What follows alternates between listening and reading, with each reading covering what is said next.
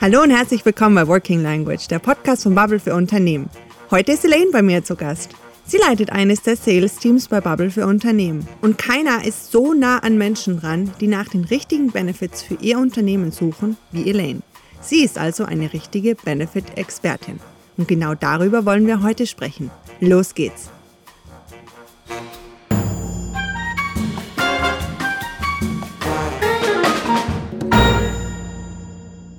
Hi Elaine, schön, dass du heute da bist. Wie geht es dir? Hi Lea, prima geht's mir, danke. Und danke, dass ich auch bei dir sein kann. Wie geht's dir denn? Mir geht's wunderbar, danke schön. Heute sprechen wir ja über Benefits. Und ähm, was war denn für dich einer der tollsten Benefits, die du persönlich jemals hattest? Oh, du, bei meinen früheren Arbeitgebern kann ich mich eigentlich nur noch an Kaffee, Obst und Müsli erinnern. Mhm. Heute finde ich das schon echt klasse, Bubble selbst auch nutzen zu können, eine neue Sprache zu lernen aber vor allem, dass ich das Ganze auch mit Familie und Freunden teilen kann. Ich bin überrascht, wie viele sich doch in Sprachenlernen weiterbilden möchten. Ja, das ist ja cool. Mhm. Ach, da fällt mir ein, wir hatten einmal einen Social Day. Das war klasse. Ein Tag den Arbeitsplatz mit einer sozialen Einrichtung tauschen. Das klingt ja spannend. Und was hast du da genau gemacht? Ich habe an einem Spielplatz in einer Kita angepackt. Oh. Aber es gab auch ganz viele andere Projekte. Bei der Tafel oder der Arche mit Anpacken. Wichtig war, weg vom Schreibtisch und mal neue Erfahrungen und neue Perspektiven erleben. Aber du, Lea, der Kickertisch, der war auch immer beliebt. Ja, Fußball, das geht in deutschen Firmen immer. Also mein liebster Benefit bei uns, bei Bubble, ist unser Learning Budget, weil wir haben ja ein jährliches Budget, das wir in Weiterbildung investieren können. Ja, diesen Benefit schätze ich auch sehr.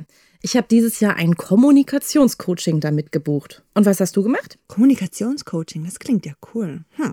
Also ich habe mir einen digitalen Kurs fürs Werbetexten bestellt und damit kann ich meinen Beruf auch immer wieder von neuen Perspektiven kennenlernen. Und das, das finde ich, das hat schon was.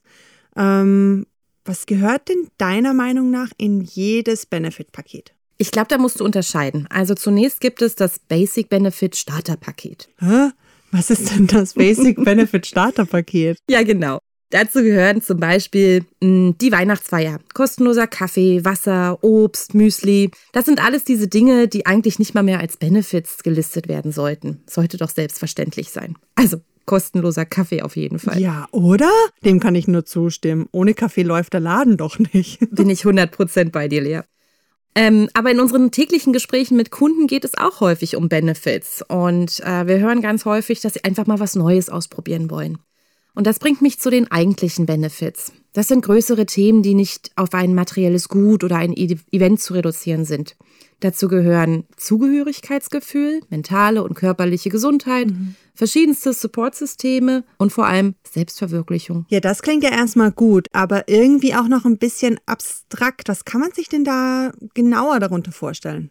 Mm, lass mich dir ein Beispiel geben. Zum Beispiel Onboarding, da fängt es schon an. Du bekommst einen kleinen Beutel gefüllt mit Dingen, die dir den Einstieg in die neue Firma viel leichter gestalten. Ein gebrandetes Notizbuch oder das Sweatshirt lassen dich doch gleich viel schneller zum Team dazugehören, oder? Ja, das stimmt auf alle Fälle. Da erinnere ich mich gerade noch an unsere ersten Tage zurück. Weißt du noch, Elaine? Ja. Aber zurück zum Fußball. Oh. Der Kickertisch zum Beispiel. Der sorgt für mentale und körperliche Gesundheit. So kann man seine Pausen einhalten und den Bürokörper mal in Bewegung setzen. Aber der steigert doch auch das Konfliktpotenzial, oder? Das ist richtig, aber genau das wollen wir ja auch lernen, wie man damit richtig umgeht. Aber außerdem stärkt es das Team und die Zugehörigkeit. Und vielleicht entstehen ja am Kickertisch ganz neue Konstellationen. Und wenn es richtig gut läuft, wird die neue Unternehmensidee genau dort geboren.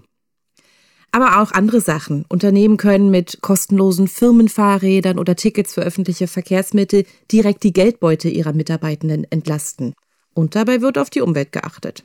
Auch ich habe mein Ticket vom Arbeitgeber äh, bekommen und ich habe dafür tatsächlich mein Auto stehen lassen. Mhm, ist gut. Nun arbeiten viele auch vermehrt von zu Hause und müssen vielleicht gar nicht mehr ins Büro. Was soll dann das Firmenfahrrad, ne? Mhm. Ein Thema, das in den letzten Jahren daher immer wichtiger wurde, lautet Selbstverwirklichung. Und das erreicht man am besten, indem man den Mitarbeitenden die Möglichkeiten bietet, sich selbst weiterzubilden und ihre Talente zu stärken. Stimmt. Ja, da hast du recht. Was sind denn da die richtigen Benefits? Was ist da deine Erfahrung? Hm.